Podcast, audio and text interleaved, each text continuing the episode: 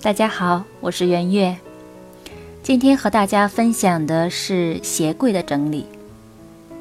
大多数家庭的鞋柜呢，都会摆放于进门的地方，而门口呢，着实也不是一个适合摆放太多物品的地方。而一味的往鞋柜里面塞东西，总会有一天它会不堪重负，后果就是你的玄关处会到处散落着。不穿的鞋子会显得特别的凌乱。想要将家庭成员的鞋子都收纳在有限的空间内，我们需要做好以下几点。首先呢，要从清理开始。第一，要先把所有的鞋子全都摆放出来，放在一个可以直观到每一双鞋子的地面上。接下来我们要做一个季节性的分类，根据你鞋子的实际情况来分出季节类别，如春秋、夏天、冬天。这样的话呢，可以让我们非常清楚的知道自己每一个季节的鞋子数量。在清理鞋子之前呢，我们要做好以下的几点注意事项。挑选出需要的鞋子和经常穿的鞋子。已经磨损或者是穿着不舒服的鞋子，建议去修复或者是丢弃。过多的同款鞋子呢，请筛选，建议呢预留一到两双即可。一年之内如果没有穿过的鞋子，请考虑它的使用价值和实用性，建议做出筛选。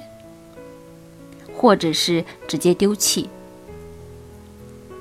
两年之内如果没有穿过的鞋子呢，建议就直接丢弃。如果有一些功能类的鞋，比如说登山鞋、跑步鞋、球鞋、滑冰鞋等等，像这样的功能鞋呢，不建议丢弃。我们呢，可以把它摆放出来。放在每天打开鞋柜都可以看到的地方，这样的话呢，会增加它的使用率。那么接下来大家就会问：我会不电不断的去购置新鞋，那时间长了，我的鞋柜还是放不下，那该怎么办呢？如果你的鞋柜里面已经塞得满满的，还是依然想购置新鞋的话，那么就把你现有的鞋子中最不喜欢的那双先处理掉，腾出位置，再购置你的新鞋。这样的话，就不存在刚才的问题。